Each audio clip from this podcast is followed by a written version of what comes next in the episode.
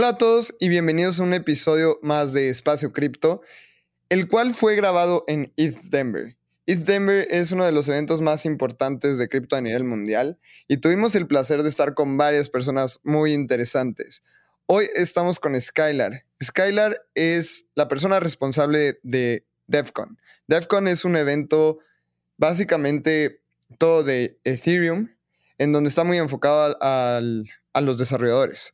Pero este DevCon va a ser muy especial porque anunciaron que será en Latinoamérica. Abraham, ¿cómo viste este episodio con Skylar?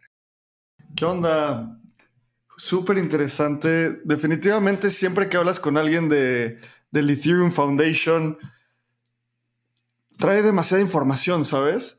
Y Skylar, tipazo, hablamos sobre DevCon en Bogotá, cuándo va a ser, cuál es el objetivo, también hablamos del Road to DevCon, que ahí va a haber, va a estar Ed México, Ed México que va a ser el 19, del 19 al 21 de agosto y por allá vamos a andar, entonces tienen que ir, tienen que ir apartando esa fecha. El DevCon en Bogotá es del 11 de octubre al 14 de octubre.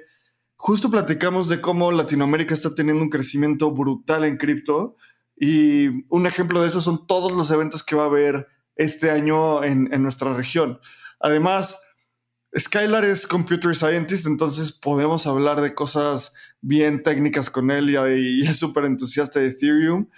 Disfruté mucho el episodio porque lo grabamos, como dijiste, en persona en el podcast room de Denver. Igual ahí grabamos el episodio que escucharon la semana pasada con Pablito, con el profe, con Matt, Lalo y yo, como recap de Denver. Entonces, este es uno de los episodios que esperamos que les emocione, les emocione para que vayan planeando ir a todos los eventos que vienen en la TAM. Se vienen también eh, México, que ese les tenemos muchísimas sorpresas porque justo Abraham y yo estamos dentro del equipo de organizadores.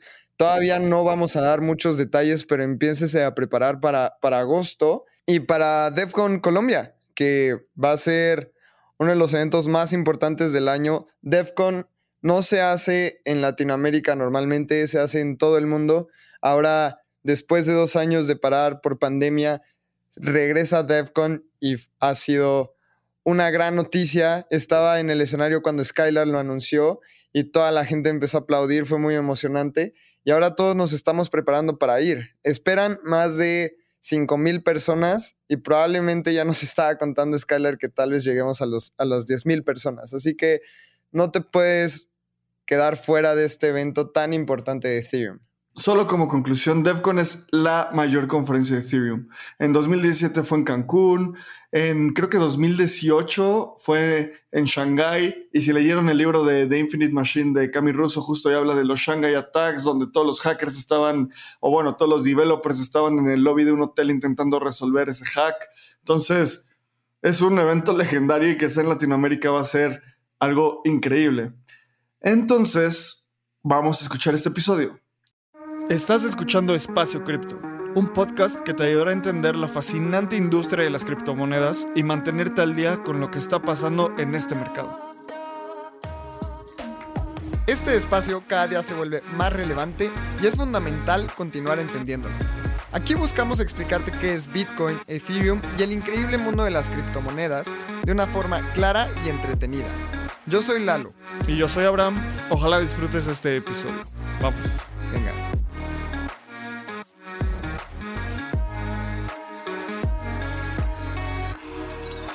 Skylar, ¿cómo estás? Bienvenido a Espacio Cripto. Estoy muy contento de tenerte por acá porque habíamos tenido la oportunidad de coincidir en un evento. Después te invitamos a cenar enchiladas. Y ahora, después de East Denver. Si escuchan mi voz un poco extraña es porque he gritado mucho, pero por fin te tenemos acá. Skylar, muchas gracias por estar con nosotros. muchas gracias, muchas gracias por la invitación. Y, y, sí, mi voz también suena un poco raro por la conferencia, pero es el último día y, y pasa. Me encanta estar grabando esto. Estamos grabando desde Denver. Aquí tenemos un podcast room, o sea, la conferencia tiene un podcast room. A mi derecha estoy viendo el stand de Paraswap el de Balancer. Entonces, grabando aquí en persona con el buen Skylar. Y antes que todo, Skylar siempre nos gusta empezar explicando sobre quién eres. Entonces, ¿nos podrías contar cuándo y cómo entraste al espacio cripto? Cool, sí, sí, perfecto, perfecto. Pues, pues antes, antes, pues, ah, ah, estoy, estoy, eh, ha sido un, un poco de tiempo desde practiqué mi español, entonces ah, ayúdame un poco de, con el español. Claro. Pero, pero cómo entré a la- al mundo cripto, pues fue en 2013 ah, cuando encontré Bitcoin. Y yo creo que muchos, muchos de la gente ah, empiezan con, con Bitcoin, la verdad. La primera, pues es lo más sencillo, lo más simple para entender. Y en esa época, pues fue la, la, la única. Y, y encontré Bitcoin en universidad ah, con unos compañeros y me explicaron, yo tenía como 18 años y cuando me explicaron de qué es Bitcoin, pues me fascinó, me fascinó y estaba estudiando programación y empecé de, de hacer todos mis proyectos encima de Bitcoin. Ah, de hecho, el primer proyecto que, creí era una, una ah, Bitcoin Trading Application que funcionó con Mt. Que te- que tal vez algunos acá saben, pero fue, fue la- el primer hack. Fue hackeado en como 2014. Ah, y pues de, de allí perdí todo lo que tenía. Oh. Por eso no usa ah, casas de cambios ah, centralizado, Centralizadas. exacto. O por lo menos no queda tu cripto allá, como non custodio ah, siempre. Y, y después de eso, a ver, tú tenías 18 años, 2013, estabas muy joven, después te hackean. ¿Cómo es que ahorita estás trabajando muy de cerca en, en Ethereum Foundation? ¿Cómo llegaste a dedicarte a full time al espacio cripto? Sí, claro, claro. Pues en- empecé con Bitcoin y, y lo, lo seguí por, por un tiempo ah, como programador, pero solo podía hacer un poco de, un poco de cosas con Bitcoin. Entonces me, me interesa, pero cuando... am, pero enfoqué más en mis estudios y cuando tenía como no sé, creo que en 2016 escuché por la primera vez de Ethereum y cuando me explicaron que tienen los mismos valores de Bitcoin, puedes hacer ah, ah, como tener algo resistente a sensor y todo, pero puedes crear aplicaciones, desarrollar aplicaciones encima de Ethereum. Ya no solo es modelo, pero es como aplicaciones ah, imparables. Eso me fascina, me fascina. No, otra vez totalmente. Y para mí era como ah, el email, correo electrónico y el internet. Bitcoin para mí es como el, el email. Ah, Súper interesante. Pues interesante sí y muy utilizado, como útil. Y, y va a ser útil, utilizado por mucho tiempo, pero la- el Internet tiene muchas más oportunidades, potencial para crear. Y, y, pues empecé a estudiar más con Ethereum y cómo entré en la comunidad de Ethereum y empecé a trabajar con la fundación de Ethereum, pues asistí el DevCon en 2017. En ah, Cancún. en Cancún, exacto, en México. En México. Y, ah, y yo asistí como voluntario, como voluntario, y no sabía mucho de- de- del protocolo, de la tecnología, pero me fascinó otra vez porque la gente ya trabajando en este protocolo son, en mi perspectiva, los más, los más, los más inteligentes del, del mundo. Y y desde, desde allí yo seguí ayudando a DevCon y la fundación de Ethereum, pero todo empecé como voluntario. Ok. Oye, y justo nos has contado un poco de Ethereum Foundation. Bueno, empezamos a hablar un poco de esto. ¿A qué te dedicas hoy ahí? ¿Qué haces en el Ethereum Foundation? Bueno, pues ahora estoy eh, eh, el líder del equipo de DevCon y del DevConnect, otro evento que tenemos ah, este año. Y en general más como educación para la comunidad, para, para educar más de la comunidad y tengo un enfoque específicamente en América Latina, en Latinoamérica. Am, y, y sí, eso es que hago en, en la fundación. ¿Y por qué América Latina? ¿Qué ven en Ethereum que es tan importante América Sí, Latina? pues, pues, bueno, primero que todo, pues, yo me encanta América Latina. Pues, pues, yo he estado viajando por todo de Centroamérica, para Argentina y, y, y Sudamérica. Ah, pero más que eso, este año vamos a traer el DevCon para Colombia, para Latinoamérica, ah, para Sudamérica la primer, primera vez. Y por esto estamos muy enfocados en, en qué podemos hacer para, para, crear más educación sobre, sobre Ethereum y cómo puede, puede ayudar.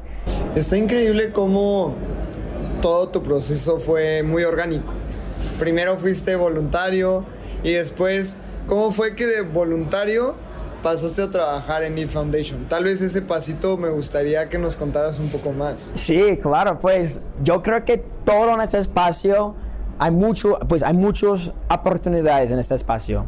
Um, y si quieres entrar, si quieres trabajar en este espacio, para mí lo mejor es empezar como voluntario o encuentra a algún parte del el ecosistema o protocolos o desarrollo que, te interesa y empieza a hacerlo o ayudarlo o unirte a un Discord y pregúntales cómo puedo ayudar, a qué, necesitan, en qué necesitan ayuda. Y de allí yo creo que todos los proyectos, yo creo que la mayoría de la gente ahora que están trabajando en esta en este uh, ecosistema empezaron como voluntarios, como haciendo las cosas en tus tiempo, tiempos libres y así, así pasa mucho, pasa mucho. 100%, creo que algo que nosotros decimos mucho en Espacio Cripto es que hay demasiado espacio para, para colaborar y hay una demanda de talento súper alta. Creo que Lalo y yo igual entramos full time espacio, bueno, al mundo cripto hace dos, tres años. Y fue un proceso similar, o sea, hay que empezar y tener la proactividad de ofrecer tu ayuda. Y qué increíble que lo hagas en Ethereum Foundation, que es una de las piezas fundamentales del ecosistema cripto en todo el mundo. Y me encantaría que nos contaras un poco sobre el Ethereum Foundation qué es su historia, porque alrededor de Ethereum hay varias organizaciones. Está ETH Global, el Ethereum Foundation, hay varias organizaciones de Ethereum, entonces nos podrías ayudar a, entender cuáles son las diferentes organizaciones y a qué se dedica cada una? Sí, claro, claro. Y que dijiste es muy importante, que hay, muchos, hay muchas organizaciones en este ecosistema uh, que están ayudando y trabajando en, en, en el Ethereum. Uh, y la fundación de Ethereum solo es uno, es, es, una organización que existe en este ecosistema y con la meta de ayudar, ayudar el protocolo, ayudar la, la uh, en educación um, y tiene varios partes de, de la fundación como algunas partes están, algunos equipos están como desarrolladores que están trabajando en el protocolo, algunos otros son investigadores que están investigando uh, cosas de como eh, el the merge, proof of stake, cosas así. Uh, y, también tenemos el, equipo de DevCon y un equipo de grants también. Okay, a mí se me hace como ¿Cómo es que nació esta fundación? Porque hemos visto proyectos, ahorita estábamos platicando, aprovechando aquí en Denver, con otros protocolos, layers que crean el proyecto y luego, luego ya hay una, una fundación del proyecto. ¿Así pasó con Ethereum o cómo fue que se fundó It Foundation? Sí, pues de hecho eh, el Fundación de Ethereum uh, fundó con el, el ICO uh, de, de, Ethereum.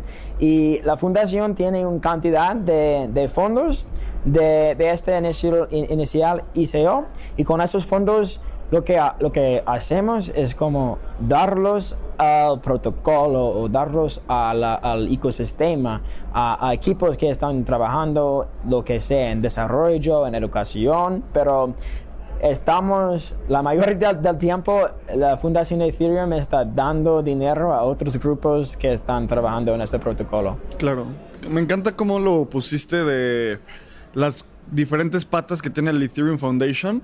Y justo en el libro de The Infinite Machine de Cami Russo, cuenta perfecto la historia de que estaban en el pueblo de Zug, en Suiza, y estaban viendo si ponían una fundación, una empresa for profit, y eso causó fricciones. Vitalik quería la fundación, al final se hizo la fundación, bla, bla, bla, bla, bla, ¿no? Y algo que me interesa mucho es entender un poco más las partes de cada pata, porque dijiste, hay desarrolladores, que es clarísimo, hay, es, son hackers, son coders que están mejorando el protocolo. Luego están investigadores, que si entiendo bien, Vitalik entra como uno de esos investigadores que está haciendo research, luego el equipo de Grants y luego el equipo de DevCon. La parte de los investigadores, o sea, se me hace fascinante. Leer todos los artículos de Vitalik es como increíble. ¿Cómo funciona esa conexión entre desarrolladores, investigadores y DevCon? Sí, claro, pues todo tiene su propio, sus propios metas, pero, pero de unas cosas importantes, como Vitalik sí es un parte de los, los investigadores, pero solo es uno, solo es un investigador del, del equipo. Y mucha gente o críticos dicen que, o que dice Vitalik pasa en el protocolo, pero eso es, uh, pues, en realidad es lo opuesto, es como de hecho, hace como un mes o unas semanas, Vitalik pues, propuso algún cambio al protocolo. Yo no sé exactamente qué era, pero algo para, para hacer rollups más baratos, más espacio en, para cold data. Um, pero lo que pasó es todos, los otros no estaban de acuerdo y, dijeron a, Vitalik que no iban a hacerlo uh, y Vitalik dijo ok, ok, entonces no va a pasar. Entonces es, es como un, un, uh, un, equipo, la verdad, un equipo de que un parte del equipo está dentro de la fundación de Ethereum y otra parte, otra parte hay muchos investigadores que existen afuera de la fundación.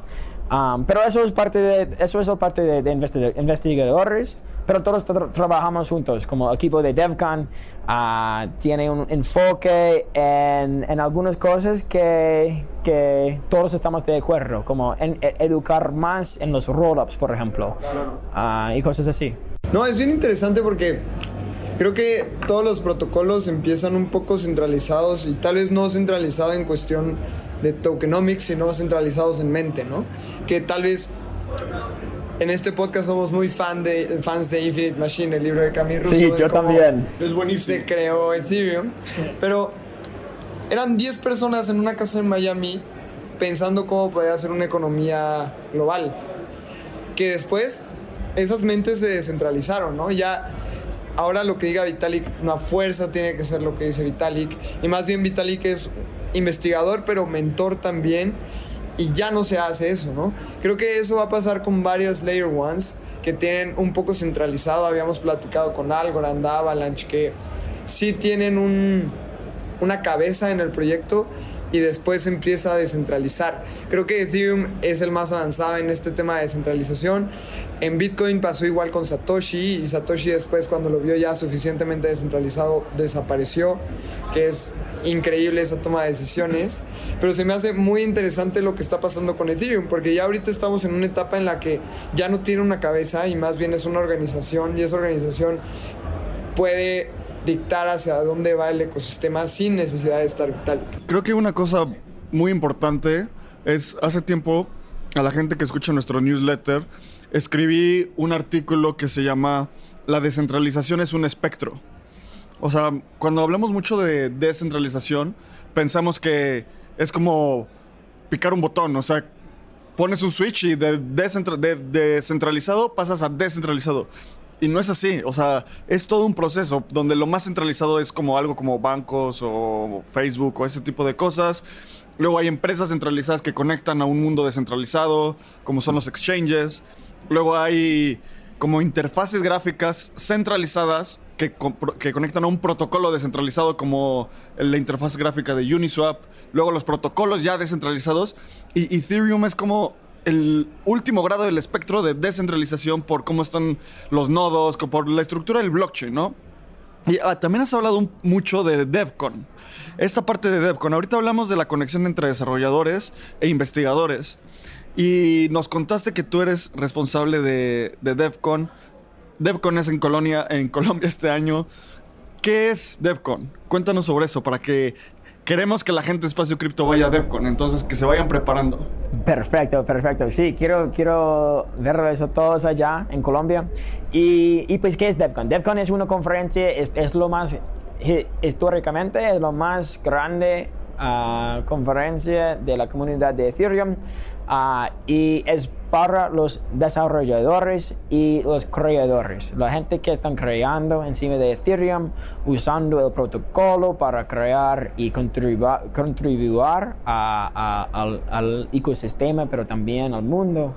Ah, y es algo muy técnico, la verdad. todo el contenido, Ah, es, es, algo para los desarrolladores, pero también como los, los artistas, economistas, los investigadores, probablemente todos excepto los, los que solo hacen ah, trading ah, y que solo quieren que el número sube. Sí, sí, sí, sí. Los que buscan el alfa nada más, el alfa. Exacto, exacto. Hay otros eventos para ellos, pero en este evento estamos muy enfocados en los que están creando, creando cosas o ayudando a los protocolos o cosas así. Igual entendiendo, ¿no? O sea, puedes ir y empezar a entender, es una comunidad. Ahorita que estamos grabando desde Denver, no sé, seguro todos hemos conocido a alguien de que le, te lo, le pegas tantito en el bar y es como, hola, ¿qué haces tú? Eh, no, pues yo hago esto. El otro, ayer le contaba a Lalo que me acerqué al booth de Arbitrum, hablé con una persona media hora y le dije, oye, ¿cómo me, pongo en contacto contigo? Me dio su tarjeta y decía como co-founder Arbitrum y yo, ah, bueno.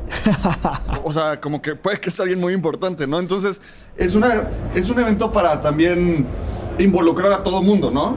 Creo que lo más enriquecedor de, este tipo de eventos es el networking. Puedes ver tendencias, que también es interesante como en East Denver ahorita hemos escuchado. Yo no he parado de escuchar DAOs y NFTs en toda la conferencia, creo que va a necesitar un descanso de esas dos palabras, pero creo que estos eventos también sirven mucho para entender hacia dónde va el ecosistema y hacia dónde lo quiere llevar la gente y también mucho, mucho networking. Entonces, Skylar, platícanos desde 2017 fue, fue Cancún, como nos habías platicado. Ahora va a ser Colombia. ¿Estos DevCom siempre son en la TAM o en dónde son? ¿Cómo se toma la decisión para hacerlo este en Colombia y qué podemos esperar? Sí, sí, pues no, no uh, siempre han estado en, en, América Latina. De hecho, cambia el sede cada año. Uh, antes el DevCon ha estado en Londres, en Shanghai, en Berlín, en, uh, en, México, en Praga y en 2019 eh, en Japón. Uh, y eso, eso fue la última. Y por los dos años uh, pasados, hemos estado tratando de planear este DevCon para, para Colombia. Ese es el gran regreso de DevCon. Todo el mundo está súper emocionado. Yo ya, quiero ir. Y tenemos la suerte de que sea en América Latina, porque los, los que nos escuchan van a poder ir. O sea, no va a ser en Shanghai, no es Japón, es Colombia. Y es un país bien cálido, con gente que hace las cosas muy, muy bien. Estoy muy emocionado. Platícanos cuánta gente podemos esperar, quiénes van a ir quiénes van a ser speakers, fechas, etcétera. Pues sí, pues cuando, cuando empecemos a, a planearlo, hace, así como dos, tres años, estamos esperando como, no sé, cuatro o cinco mil.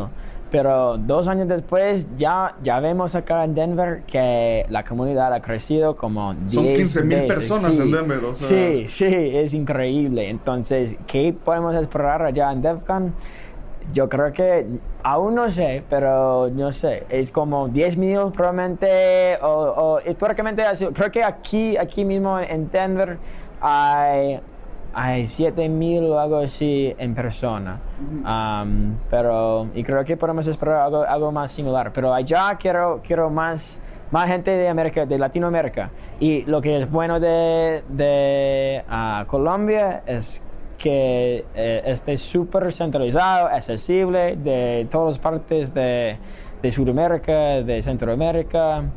Y, ah, y sí, estamos súper emocionados de por fin traerlo allá. Es el, Colombia es como el ombligo de Latinoamérica. O sea, de México son cuatro horas de vuelo, de Brasil son cuatro horas de vuelo. Entonces, todo el mundo queda como justo en medio ¿Y cuándo es, cuándo es DevCon? El DevCon va a pasar uh, en octubre 11 a 14 y deberían planear de llegar como unos días antes y quedarse unos días después porque es como 10 días lleno de actividades de hecho, un día antes probablemente vamos a hacer un día de LATAM.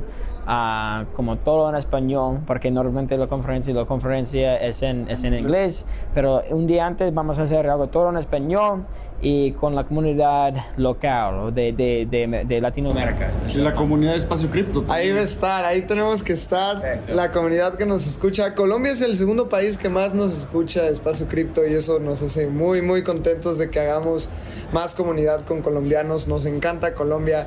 Abraham y yo hemos tenido que ir varias veces y es un país que yo lo veo como mi segunda casa. Se me hace muy emocionante lo que va a pasar en Colombia. Creo que es el lugar perfecto para el comeback de Claro. DevCon.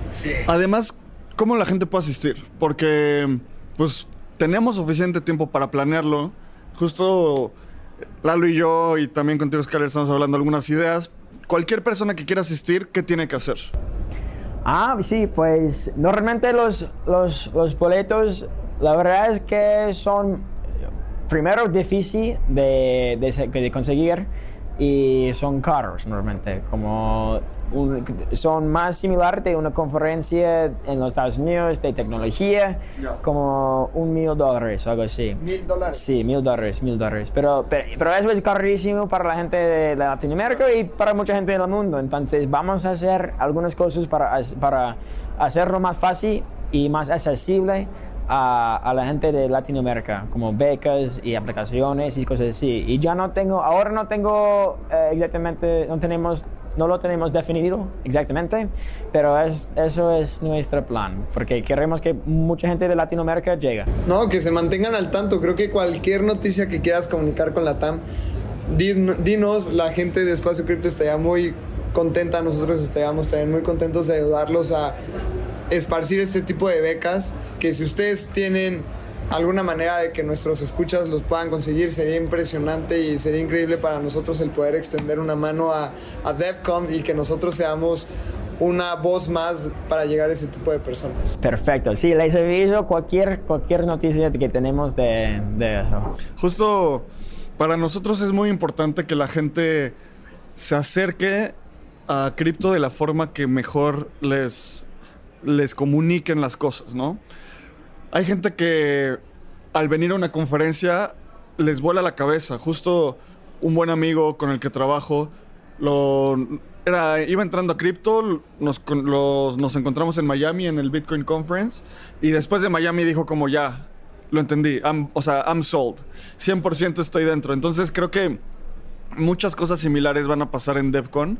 Y también nos puedes contar un poco sobre la estructura del evento porque me encanta también en el, libro de Infinite Machine cuentan cómo en el DevCon de Shanghai estaban los Shanghai Attacks y estaba, o sea, un hacker malicioso estaba intentando violar la red utilizando el gas y todo el equipo de desarrolladores de Ethereum estaba justo en Shanghai en el lobby de un hotel intentando resolver ese problema. Entonces, ¿Qué es DevCon? ¿Es un, ¿Es un hackathon? ¿Son conferencias? ¿Son solo conferencias? ¿Son los dos? ¿Qué es? Sí, pues, pero primero dijiste que, que es una buena, buena oportunidad para la gente ah, que quiere empezar en este esp- espacio para asistir. Como yo, yo asistí al DevCon en 2003 2017 y también eso me fascinó, pero eh, antes no sabía mucho de esto, entonces es una buen, buena manera. ¿Y, y qué es? Como, ¿Cuál es el, el formato? Es más conferencia, es como eh, cuatro días de muchas charlas de varios ah, ah, temas que y tienen como toda la comunidad mundial de Ethereum como Vi- Vitalik estará allá a todos los, los investi- investigadores Danny Ryan y están dando charlas sobre el protocolo pero también más cosas y- e incluso em, incluso alguna gente que no están adentro de, de la comunidad pero tal vez son más, ah, más tienen, tienen mucha inspiración ah, en nuestro mundo, van a, van a asistir. Y antes ah, cerra, o va a haber un, un hackathon. East Global Hackathon va a haber la semana, la fin- el fin de semana antes, probablemente. Ya. Ah, sí. Y para todos los que nos escuchen que no han asistido a una conferencia cripto, si no trabajas en el ecosistema y quieres empezar a trabajar en Web3, es el lugar en el que tienes que estar. Aquí en, en Denver, en cada mesa de cada proyecto tenemos de todo. Está Polkadot, está OneInch, está Near, está Al- eh, Algorand, está Avalanche. Y todos están- necesitan gente. Todos dicen como, ¿eres dev? No. Ah, bueno, ¿qué haces? Tal. Ah, tenemos un trabajo. Pues, Sí, ¿quieres? es, es impresionante cómo tienen las tarjetas de te estamos buscando y hay una demanda impresionante de gente que quiera trabajar en Web3. Entonces, es tu oportunidad si siempre has querido trabajar para algún protocolo, si has querido trabajar en tal vez en ETH Foundation, tal vez si quieres trabajar con alguna empresa cripto, es en donde tienes que estar, porque ahí el networking no es lo mismo hablar con alguien en Telegram Claro. a conocerlo cara a cara y decirle, oye, quiero trabajar contigo. Y creo que es una oportunidad para muchos latinos a que nos sumemos a este ecosistema. Es verdad. Y eh, para eh, entrar como vol- voluntario también es una buena manera para tener una comunidad de- del principio. ¿Cómo la gente se apunta para ser voluntario? Tendremos una, un formulario en línea que, donde puedes aplicar para ser voluntario. También tenemos formulario. Todos los eventos de todos los eventos necesitan voluntarios y es, es- normalmente es, un- es una comunidad increíble de, de gente que quieren apoyar, aprender, asistir. Está buenísimo. Creo que Lalo y yo, estoy seguro, estamos comprometidos en este tipo de eventos que son como eventos de comunidad a final de cuentas. Entonces, durante todo el año vamos a estar haciendo diferentes episodios de Road to DevCon. Vamos a empezar a trabajar mucho para esto, porque a final de cuentas es, es la tesis que siempre decimos. Expandir el conocimiento de cripto solo te puede ayudar. O sea, no hay, no hay nada malo. Sí, pues, puedes conocerlo y tal vez no te, no te parece bueno o no te convence, pero tener ese conocimiento te va a ayudar. Y justo en DevCon es el, uno de los lugares para hacerlos. Oye, y ¿nos puedes contar también como qué espera eh, el Ethereum Foundation de DevCon? O sea, vamos a estar justo en el tipping point pasando a ETH 2.0, o sea, llegando a Serenity. Casi, casi la última milla para cruzar la, la meta de toda la escalabilidad, sharding, rollups, todo. ¿Esperamos algo ahí para esa fecha o cómo lo ve el Ethereum Foundation? Bueno, bueno, pues es una buena, pregunta. Creo que podemos hacer una, una charla específicamente en ETH 2.0 y el nombre de eso. Eh, eh, eh, y puedo decir algo, es que el nombre de ETH 2.0 es un nombre viejo. Es, es, no es que, no es como se llama ahora. Y, y hay, un, hay un blog, de hecho está traducido en español también, pero se llama en inglés The Great Renaming. Y, y explica que en lugar de solo una, en lugar de una sola actualización, como ETH 2.0, como muchos, mucha gente piensa, ah, vamos a tener algunas actualizaciones con diferentes, am, diferentes cosas, como la primera que va a venir es The Merge. The Merge con el cambio beacon Proof of. Stake. Sí, exacto. Y esto pues yo no sé, yo no trabajo como desarrollador, pero yo creo que es muy posible que lo veamos antes del DevCon, el merge, y llegamos al DevCon con una, una, una Ethereum más, ah, más amigable para los- la- el medio ambiente, más, con más seguridad y todo, todo lo que viene con Proof of Stake tendremos, espero yo. Ah, Oye, sí, cu- ¿cuál es el nombre correcto de esta migración? Sí, eso pues no hay un nombre, hay varios nombres. O pues dijiste algunos, algunos de las actualizaciones, por ejemplo, el cambio a Proof of Stake, eso se llama The Merge. Hay otra que es Sharding, eso es ah, pues... ¿Hay algún roadmap que, que hizo Vitalik que dice algunos nombres encima de eso? Él se llama, pues, diferentes nombres, se llama The Merge, The, Purge, the the- Purge, The Verge, The Surge, Sí, ah, sí, algo sí, sí. así, sí. Buenísimo. Eso no es el orden correcto, creo que es otro, pero... Y no hay, no hay específicamente un orden también, porque todos son con... so- todos son actualización, actu- actualizaciones que están trabajando ah, como per- paralelos. Claro, me- a mí me encanta, me da mucha risa. El otro día platicaba, bueno, hace dos años, platicaba con un amigo que era el, cuando fue el halving de Bitcoin. Yo lo estaba viendo, estaba viendo el Block Explorer así, haciendo el refresh, viendo cómo bajaba del el mint de 25 a 12.5, de, de 12.5 a 6.25 Bitcoin. Y era un amigo que no, sabe no sabía ya no le interesaba tanto cripto. Ya, yo estaba súper emocionado. Pasó, refresché y dije, wow, qué increíble, ya pasó. Y me da mucha risa cómo en el espacio cripto nos da emoción ver cambiar un número en una pantalla.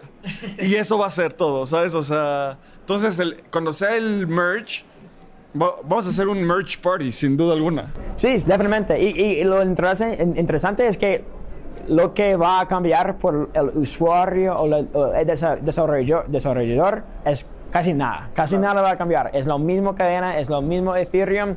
La única cosa que va a cambiar es el mecanismo de consensus. Claro. Ya no tendremos ah, proof of work y ya tendremos proof of stake. Lo que yo puedo hablar por horas de esto, pero yo creo que es mejor en muchos, muchos sentidos. ¿Y, qué, y qué esperamos de DevCon Colombia? O sea, ya estamos diciendo todo esto que viene de merch, etcétera. Sí. Pero ¿cuáles creas, crees que van a ser los hot topics de, de este año? de DevCon Colombia. Pues en DevCon espero que ah, ya tengamos el proof of stake y podemos hablar de pues, los próximos pasos como starting, pero también podemos hablar de, de ah, a ver atrás, como que, cómo funciona el proof of stake, qué hay para, para mejorar, cosas así. Um, y, y más que eso, es menos pues es menos un- una conferencia para el protocolo mismo, es más para educar y para traer más comunidad juntos, como porque estamos, somos una comunidad súper mundial, súper remotos y eventos así como DevCon o aquí como Denver son reuniones de, de la comunidad mundial y hay algo como human, o pues, eh, sí, más hu- Humano, humano, sí, humano con un evento en persona. Puedes, Claro. puedes, puedes hablar y, y sí. Po- podemos ver muchos NFTs, vamos a ver mucha... co- También en estos eventos hay muchos side events. Sí, claro. en donde si en la conferencia no se va a hablar en inglés y no sabes inglés, probablemente en el bar de la esquina va a haber alguien hablando de NFTs en español. Sí. Obviamente va a estar Espacio Cripto haciendo comunidad en español. Vamos a estar allá con todos los hermanos colombianos hablando de cripto. Creo que es un evento que tenemos que aprovechar mucho porque probablemente el próximo año se vaya de Latinoamérica a otro continente, ¿cierto? Sí, exacto, exacto. Este es lo- el año que va a venir a, a Latinoamérica y la próxima va a cambiar otra, otra, otra área. Pero dijiste algo de, de la idioma y nuestro plan es, es que, pues, mientras la idioma, la idioma de la conferencia si es en inglés, tendremos traducciones en vivo en español por todos Eso los increíble. Eso es que estamos planeando. Buenísimo. Creo que. ¡Qué emoción! Este es el año de cripto y Latam. Hace algunos años fue cripto y, Asia. Me emociona mucho. Justo eh, ayer tuiteé, Lalo fue, dio una conferencia aquí en East Denver y dije, yo voy a dar una conferencia que se va a llamar Latam Fixes This. Y porque tenemos, te- o sea, tenemos muchísimo que aportar a la, a la comunidad. Y sin duda alguna vamos a seguir comunicando y ayudando a la gente a ir a DevCon. Skylar, muchísimas gracias por venir. Muchas gracias por aceptar y grabar aquí en vivo. ¿Hay algo, una última cosa que quieras decir para todo mundo sobre DevCon? Ajá. Pues pueden seguir más, más, ah, más información en Twitter. EFDevcon, arroba EFD, EFDevcon, ah, EFDevcon. Y, ah, y sí, allá vamos a, a poner toda la información de becas, de aplicaciones, de tickets, de aplicaciones para speakers también. Aceptaremos aplicaciones públicas de speakers y tenemos un proceso de revisión comunidad. Ah, y pues sí, les espero todos en, en Bogotá. Claro que sí, eso está increíble. Skylar, siempre cerramos con una pregunta y me va a interesar muchísimo tu respuesta, porque siempre, siempre la hacemos. No te la vamos a poner para Ethereum, porque es ¿qué le preguntarías a, a Satoshi Nakamoto si lo tuvieras enfrente? Tú conoces a Vitalik, así que cualquier pregunta que tengas puedes ir a preguntársela, pero tú, si hoy tuvieras a Satoshi Nakamoto enfrente, ¿qué le dirías? Ah, uy. Am, pues le preguntaría qué, ah, qué ideas ah, tendría para hacer un sistema global como Bitcoin o blockchain más um, amigable para el medio ambiente. Um, ¿Qué pensaría del proof of work y el impacto de, de, medio ambiente? Porque, no sé, pues todos vivimos en este mundo y, y hay que protegerlo, hay que protegerlo y, y me gustaría mucho su opinión de esta. Buenísimo, creo que es la primera vez que alguien nos dice eso, entonces yo 100% de acuerdo. El medio ambiente es el recurso natural más escaso, a final de cuentas, y tenemos que ayudar a pues, no impactarlo, intentar ser un, un impacto ambiental positivo. Y Skylar, para cerrar, ¿dónde te puede encontrar la gente? ¿En Twitter? ¿Cómo se pueden poner en contacto contigo? Sí, claro. En Twitter estoy, uh, soy Skylar uh, bajo Guinea ETH. Es S-K-Y-A, S-K-Y-L-A-R bajo Guinea ETH. Uh, y me pueden DM, envíame un DM o, cualquier pregunta o duda que tengas de, de, Ethereum o de DevCon o lo que sea. Siempre estoy disponible para hablar. Muy curioso, Skylar y yo nos conocimos por Twitter. Hice un hilo que era creo que acerca de, de, la minería de Bitcoin y me empezó a cuestionar y me decía, es que yo no pienso igual que tú y estuvo, estuvo bien interesante porque me decía, no, eso no va a ayudar a la seguridad, etcétera. Y fue como, mejor hay que vernos, nos echamos unos mezcales y platicamos. y muy curioso, ahí sigan Skylar. Datos curiosos de Skylar, él viaja en todo Latam con su moto él ahorita dejó su moto en Ecuador para viajar a, Denver y ya después recorrerá Latinoamérica. Entonces es una persona muy interesante. Síganla en Twitter. Skylar, muchísimas gracias por estar con nosotros. Muchas gracias por la invitación. nos encantó tenerte por acá. Seguramente vamos a estar en Colombia y nos pueden encontrar en redes sociales. A mí me pueden encontrar como arroba Lalo A mí como arroba AbramCR. Súmense a nuestro Telegram. Nos vemos en el siguiente episodio.